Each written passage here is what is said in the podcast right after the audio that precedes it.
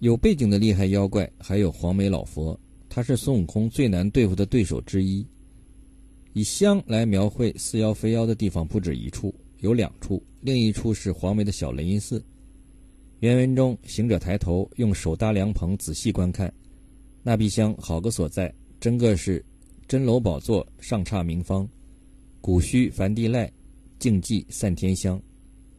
黄眉与金鱼精这两处妖精主人的共同特征是，都是高级神佛菩萨，一个是观音，一个是弥勒佛。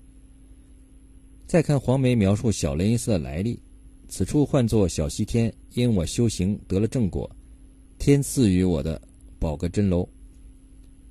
这里透露出来的两个字“天赐”，在黄梅所在的体系当中，谁是天呢？那就是西天。虽然黄梅的直接主人是东天佛祖弥勒佛。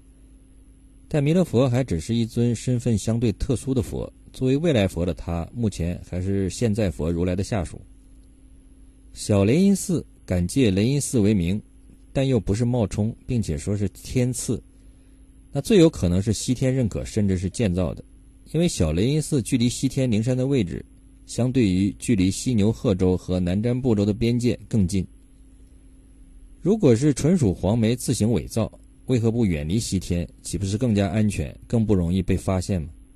天下有四大部洲，何苦偏偏伪造在西天犀牛贺州，并且还是靠灵山的一侧呢？但是有个比较不在理的现象是，黄梅的级别只是一个随从，虽然是比较高级神佛的徒儿，但也不至于专门给他造一座寺庙，并且是以小雷音寺命名。那么最大的可能就是小雷音寺本应该是给弥勒佛造的一座寺庙，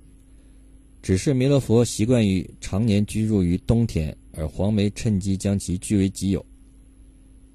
黄梅的理想比其他妖精要高得多，他不是要简简单单吃个能长生的唐僧肉，他要自己去取经，并且是和现在的取经队伍比试过后，如果自己赢了，则当前的师徒四人将取经资格让给他。他可是要让原来的取经队伍心服口服地把取经资格让给他，算来也算是取之有道了。见第六十五回，妖邪假设小雷音，四众皆遭大恶难。黄梅说道：“我名乃是黄梅老佛，这里人不知，但称我为黄梅大王、黄梅爷爷。一向久知你往西去，有些手段，故此设相显能诱你师傅进来，要和你打个赌赛。”如若斗得过我，饶你师徒，让汝等成个正果；如若不能，将汝等打死，等我去见如来取经，果正中华也。这里透露出一个十分重要的信息，就是黄眉老怪一向久知取经之事，因此早就准备和取经一行人较量。如果斗不过他，则将取经一行人都打死，自己去见如来成正果。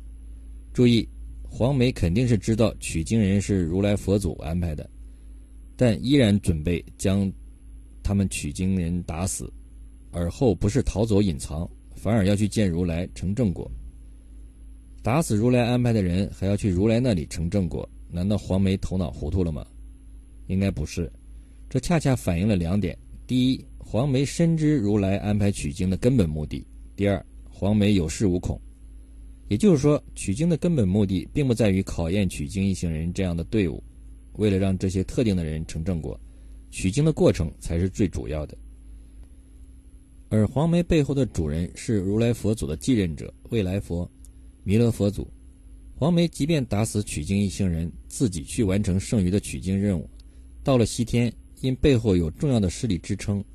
他打死唐僧和孙悟空、八戒、沙僧、白龙的取经组合，相对来说。是小事，不会被问责。毕竟取经的最主要目标完成了，并且最终上位和巩固的是自己的主人的一方势力。这黄梅还真是最特别的妖怪之一。另外，小雷音寺黄梅一节充满了人体生殖器官系统的隐喻，如其兵器为男性生殖器官，法宝金挠和人种带为女性生殖器官。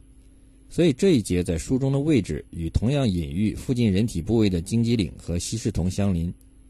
西游记》就这样将看似不相干的情节内容形成了一个有机的近似人体的整体，